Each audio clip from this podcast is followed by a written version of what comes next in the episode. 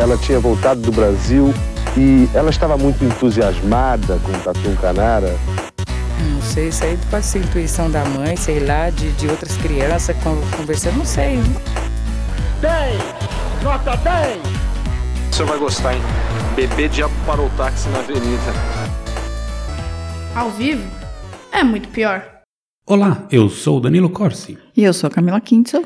No episódio de hoje, vamos contar uma história bem sinistra, que envolve nomes muito ativos na política nacional hoje em dia e narra também a primeira vez que o exército brasileiro comandou os Capacetes Azuis, a tropa especial das Nações Unidas para ações de paz. Vamos contar do massacre da Cité Solène, uma favela no Haiti, onde soldados brasileiros promoveram uma chacina na busca de um líder da resistência à ocupação. Porém, antes é hora de molhar o bico. Camila, o que o Drinco nos mandou hoje? Bem, o vinho de hoje é o Xavier Vignon Arcane Le Soleil Côtes AOP 2015. Um vinho tinto queridinho da crítica e muito encorpado. Perfeito para degustar enquanto come uma bela massa acompanhada de uma carne grelhada. Deu até fome. Você encontra este vinho por menos de 100 marrequinhos lá no drinco.com.br. Bora brindar? Tchim, tchim. Tchim, tchim. Eu sou Dora Friedman. Você ouve o programa Flashpoints na Rádio Pacífica de Berkeley. Voltamos novamente nossas atenções à situação desagregadora no Haiti. Na última sexta-feira, aproximadamente às três da manhã, 400 soldados das tropas de ocupação da ONU, comandados pelo Exército Brasileiro, sitiaram novamente com veículos blindados a comunidade carente de Cité Soleil. Bom, contexto é tudo. O Haiti é o país mais pobre da América e a raiz de tudo isso remete ao século XIX, quando ele foi o primeiro país do continente a abolir a escravidão e se tornar independente, com um ex-escravo como governador. Aí a França, revoltadinha, foi lá e arrasou o país. Desde então, o Haiti nunca mais se recuperou. Aí, em 2001, Jean-Bertrand Aristide venceu as eleições presidenciais, mas menos de 10% da população foi às urnas. A oposição imediatamente se recusou a aceitar o resultado, o que gerou um impasse. Mesmo assim, Aristide assumiu e conflitos violentos irromperam pelo país. Por três anos, o pau quebrou. Em 2004, com mediação da OEA, Aristide dissolveu seu ministério. A oposição continuou insatisfeita e a violência brutal se espalhou pelo país. As forças rebeldes começaram a ocupar todas as cidades importantes do país, quase sem nenhuma resistência. França e Estados Unidos culpavam Aristide pela onda de violência, enquanto os países da região pediam pela manutenção da democracia no país. Com tanta pressão, Aristide renuncia e o Conselho de Segurança da ONU criou uma resolução que solicitava a criação de uma força internacional para assegurar a ordem e a paz no Haiti.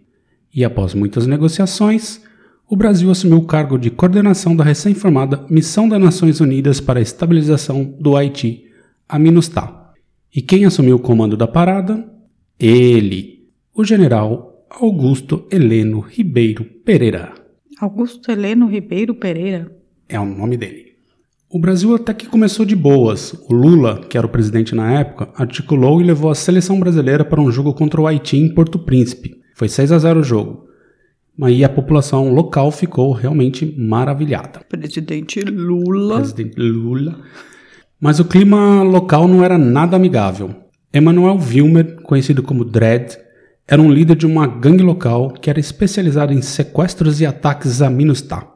Em 19 de fevereiro de 2005, liderou a invasão da Penitenciária Nacional, que libertou 493 presos pelas tropas da ONU. Ah, peraí, entendi, deixa eu entender. Então o Dredd, ele, ele fazia sequestro com, Ele na atacava, missão É, ele atacava as Ah, tropas. da missão de estabilização, tá? sim.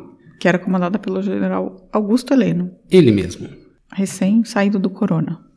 Não, ainda não. Ele saiu já. Ah, não, tá. Nessa época não tinha corona. Não, mas agora. Agora sim. O general Heleno ficou pistola. Obcecado por restaurar a ordem, seja lá o que ela seja, Heleno resolveu traçar um plano para eliminar de vez a ameaça causada por Wilmer. Obviamente, nesse plano desenvolvido, a única coisa que não havia era direitos humanos. O que você acha, Camila? Acho absurdo. Acho que uma força de paz e estabilização não deveria fazer um plano de vingança. Aliás, depois do desse caso todo, assim, o pessoal foi puxar a estratégia do, do exército brasileiro para pro Haiti, assim, não tinha uma vírgula sobre direitos humanos. É, mas faz sentido, né? O exército brasileiro não, não é, tipo, muito afeito a direitos humanos, né? Não gosta. Isso é coisa de comunista, não é? E depois que dessa, dessa ação que eles que eu vou narrar agora, assim, eles aplicaram a mesma lógica no, na, na época da ocupação do Rio de Janeiro. Faz sentido também, faz sentido. Enfim, ai que ódio. Vamos lá. Foram cinco meses de planejamento para a Operação Punho de Ferro. Que nome ótimo. É. Agora aqui vou contar um pouco do que li e principalmente vi sobre a operação. Tem uns vídeos da Reuters que são assustadores. Madrugada de 6 de julho de 2005. Mil soldados da MINUSTAH cercam a Cité Solém, que é uma das maiores favelas de Porto Príncipe.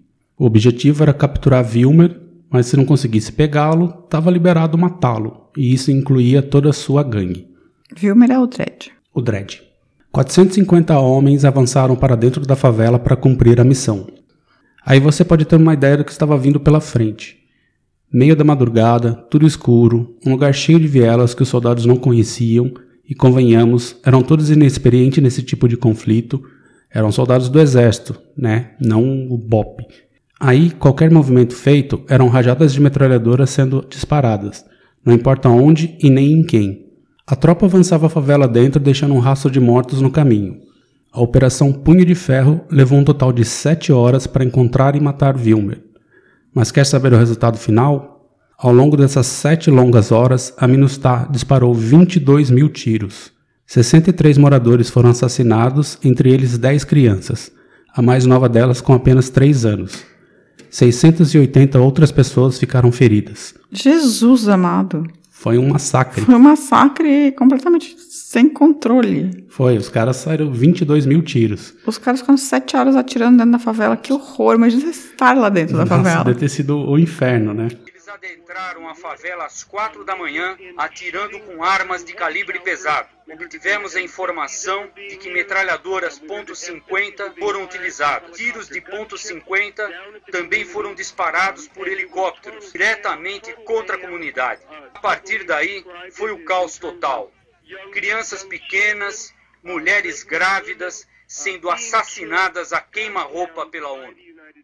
Agora é claro que a outra parte dessa história incompreensível é a alegação de haver em Cid Soleil bases de sequestro. Cid Soleil está na prática em estado de sítio, como que aprisionada há mais de dois anos. Em todas as principais construções e cruzamentos dessa comunidade encontram-se estacionados veículos blindados, muitos veículos blindados. Eles observam, monitoram e vigiam de perto essa comunidade. E eles vêm fazendo isso há dois anos. Então, na realidade, a ONU está muito bem informada sobre quem está em Soleil.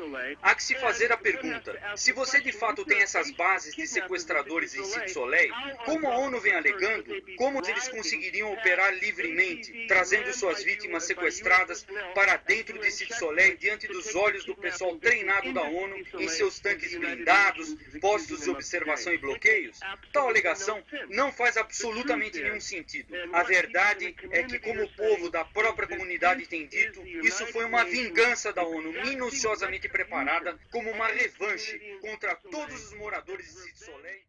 Mas no relatório final do general Heleno, a operação foi um sucesso absurdo. Apenas seis pessoas morreram, Wilmer e cinco de seus asseclas, e apenas dez pessoas saíram feridas, sendo quatro soldados da MINUSTAH que teve zero baixas. Como assim? E o resto das pessoas, eles... Para ele não, não teve essas mortes. Isso foram as ONGs e outras organizações de direitos humanos que foram contabilizar lá. Entendi. Então só morreram seis pessoas, segundo eles. Segundo eles, foram seis pessoas, sendo o, o Dredd e os mais cinco, Cinco amigos deles. cinco pessoal da gangue. Alguns meses depois da ação, ela foi objeto de uma denúncia na Comissão Interamericana de Direitos Humanos, baseada em depoimentos de moradores e em relatório elaborado pelo Centro de Justiça Global e da Universidade Harvard, o que colocou Lula contra a parede. Segundo relatos de jornais na época, a ONU solicitou que Lula removesse Heleno do comando das tropas, o que foi feito, fato que muita gente acredita ter sido o estopim para a fúria dos militares contra os governos do PT. Mas isso eu só estou jogando aqui. Hum, pode ser, hein? E o Heleno foi demitido, então. Heleno foi demitido. Hum. Em 1 de setembro de 2005, Heleno foi trocado pelo general Urano Teixeira de Mata Bacelar, que foi se inteirar dos fatos. Urano? Urano? Irmão do Plutão e do Marte? Primo da Vênus? Meu Deus. Urano é o nome do cara? Eu achei que tinha falado alguma coisa errada, não entendi. Agora entendi. Urano. Urano. E ele foi se inteirar dos fatos ali, que tinha acontecido na, na Cité Soleil. Em 7 de janeiro de 2006, Bacelar cometeu suicídio em seu quarto de hotel. Urano. Urano. Se matou. Desculpa, não dá pra levar a sério uma pessoa que chama Urano. Era o general Urano. Depois de um breve comando chileno, o Brasil voltou a chefiar com José Elito Carvalho Siqueira por um ano. Nesta mesma época, Tarcísio Freitas, atual ministro da Infraestrutura, chegou a ser engenheiro militar sênior. Aí veio Carlos Alberto dos Santos Cruz. Sim, o ministro da Secretaria do Governo atual. Ah, o Santos Cruz. A quem se seguiu Floriano Peixoto Vieira Neto, o atual presidente dos Correios, depois de ser ministro do Biruliro. E essa galera toda foi a turma que comandou a intervenção militar no Rio de Janeiro a pedido do Temer. Comentários, Camila? Entendi. Então todo mundo que foi fazer a MINUSTAH no, no, no Haiti, que é esse grupo teoricamente de elite do exército, mas que fez uma merda gigantesca e tentou matar e matou um monte de civis, é, depois entrou pro governo como prêmio por ter feito essa merda gigantesca. E, e não só isso, mas foi fazer a intervenção militar no Rio durante o governo Temer. Isso. E o general Heleno, ele tem uma ficha corrida boa, porque ele fazia parte do grupo que tentou derrubar o Geisel, porque não queria a anistia, né, o processo de, de abertura. Ele fazia parte de uma linha super pesada do exército, assim. Nossa, ele é ótimo, né? Ele é ótimo. E ele mandou bala, 22 mil balas. Mas o Urano se matou. E alguém sabe por que, que o Urano se matou? Não tem, ninguém sabe direito, assim, algumas pessoas, assim, supostamente diz que ele estava incomodado com essa situação do massacre, a pressão que o Brasil sofria, que eles sofriam lá, e depois dessa, dessa ação na, na favela, o- a- as tropas da ONU não ficaram nem um pouco bem vistas, né, assim, Claro que não, a população odiava eles. Nos capacetes azuis. Aliás, uma coisa para lembrar aqui é que, sob a administração de Floriano, outra lambança aconteceu. Em 12 de janeiro de 2010, um terremoto de 7 graus na escala Richter, com epicentro a 25 quilômetros de Porto Príncipe, destroçou o Haiti. E tropas do Nepal chegaram para integrar a MINUSTAH e ajudar nos esforços pós-terremoto. Floriano designou um acampamento para eles sem a menor condição sanitária. O resultado foi que os dejetos dos nepaleses iam direto para o rio da cidade, o que desencadeou um surto gigantesco de cólera, causando 1.186 mortes e outras 23 mil pessoas foram contaminadas. E aí, Camila? O Brasilzão brilhando muito. Gente, mas o. Tá, então a cólera veio com os nepaleses. Nepaleses trouxeram. Entendi. É, eu lembro desse surto de cólera no Haiti, foi logo depois do terremoto, assim, foi horrível.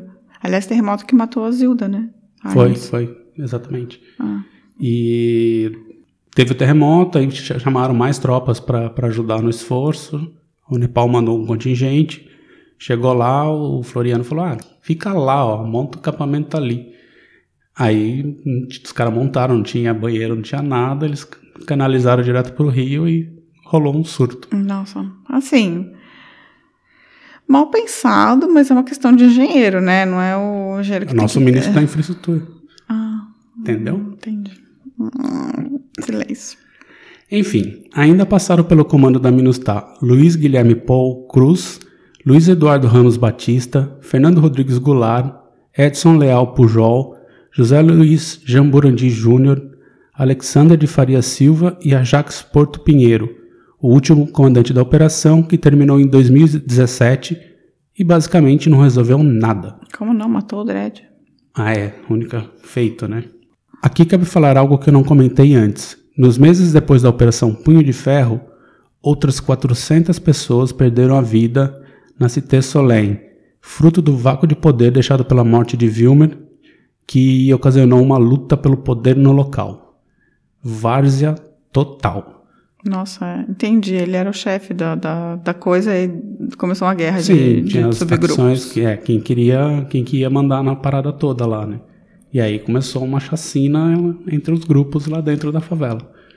Entendi. É como se morresse um chefão do tráfico e aí o pessoal se mata pra ver quem que vai comandar. O que eu não entendo é por que, que o Brasil quis tanto ser o comandante dessa operação se ele não tinha pessoas. Isso, na verdade, assim, foi um, um esquema que o Lula, né, quis muito, assim. Presidente Lula. É, que era aquela, aquele, aquela ideia de que o Brasil poderia ser uma potência, tinha a ver com querer uma, uma vaga no Conselho de Segurança da ONU oficial, então assim, tipo, vou botar meu time em campo e mostrar que a gente consegue fazer as coisas. Ah, é. Teoricamente E- conseguiria, né? Como se tivesse mandado gente qualificada pro Sim, local. o problema é que colocaram os psicopatas pra comandar, né? E assim, a única resposta que o cara teve pra buscar um, um suposto líder sabotador da, da missão de paz era tipo, entra lá e mata todo mundo, ao invés de botar uma É, inteligência E a coisa mais o louca cara, é que o né? Helena é o chefe da inteligência hoje, né? Pois é, então, esse é o nível da inteligência, assim, que tem. Tipo, ah, qual que é o melhor jeito de resolver o problema? Mata todo mundo que tá, tá certo.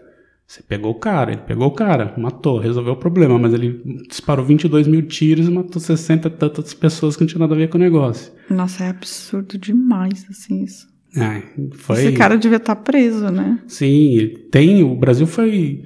Tem sido alvo nessa, nessa operação, ainda tem sido muito alvo de questionamento na ONU, mas por uma questão, digamos, política, porque se a ONU admite que houve um massacre, isso significa que os capacetes azuis não são muito confiáveis, e para ela não é bom. Se Sim. fosse uma ação do Exército Brasileiro oficialmente, eles poderiam fazer algum tipo de punição, até eventualmente Ah, e- punir o general Heleno, mas E os basicamente E os não dá. capacetes azuis tiveram muito problema, já em vários lugares também. Na África, eles têm, tipo, uma quantidade de acusação de, de abuso sexual que é absurda, assim. No, no Haiti também, assim, a quantidade de né, relato de estupros dos soldados brasileiros, assim, que estavam lá é gigantesco. assim. É, na África também, assim, são, né, são, são soldados do mundo inteiro, mas, tipo, é absurdo, assim, a quantidade de, de abuso sexual, estupro que tem vindo desses soldados da ONU. Mas, assim, não é que os soldados, não é que a ideia da força de paz da ONU esteja errada. Não, Falta é boa, controle sim. sobre, os, sobre os subordinados, né? Sobre quem tá embaixo, quem Sim, tá na ponta. tem que ter um mais critério, né? Uhum. E no final das contas, né, depois de tudo isso, essa galera toda tá mandando no país. Tá, tá no governo. É a primeira linha do governo. né? Primeira linha. Tem ministros. tudo Menos é o. Urano. Urano não, Urano morreu. O que você vê são civis desarmados, vítimas de tiros na cabeça. E, obviamente, tiros desferidos contra a cabeça têm por objetivo matar. Os civis que nós vemos sangrando até a morte nesse filme estão claramente desarmados. Não há armas em sua presença, nem tampouco em sua vizinhança. Eu quero enfatizar uma vez mais: tiros contra a cabeça têm por objetivo matar. Não é o tipo de tiro que se dá por quem intenciona desabilitar ou ferir. Esse filme mostra inquestionavelmente que a ONU é responsável por alvejar civis desarmados em Cité Soleil. Não há outro meio de definir essas imagens, o que claramente é apresentado nesse filme. Enfim, esse foi o episódio de hoje. Se você quiser falar com a gente, como fazer, Camila? É, eu gosto muito de e-mail, então você pode mandar um e-mail para o contato arroba muitopior.com.br e a gente responde os e-mails. Mas se você achar que e-mail é coisa do passado, você pode mandar DM. Uma DM lá no Twitter, por exemplo. Twitter, Aquela direct message. arroba muito pior. No arroba muito pior. Ou então pode mandar tipo uma PM, né? Private message. Private message. no Facebook. Que é também, né? Manda uma mensagem pra gente, a gente responde também. É, pode fazer um comentário no YouTube. Já recebemos sugestões de pauta lá no YouTube. É, achei bem simpática a sugestão de pauta que mandaram. Tá na- entrou, na, entrou na fila. Ó, muito bom. É, então pode mandar comentário no YouTube. O YouTube tá bombando, gente. Tem uma galera lá. E que mais? Uh, galera. É, que mais? Que onde mais pode falar? Não? Mas No site, Ah, né? no site, no muitopior.com.br. Você pode também botar um, mandar um, comentário lá. Ou uma mensagem e tal. E acho que é isso. É isso aí. E semana que vem estaremos de volta. Se estivermos vivos. Lavem as mãos. Não saiam de casa. Usem máscaras. Sempre. Sempre. Tchau, tchau. Um beijo.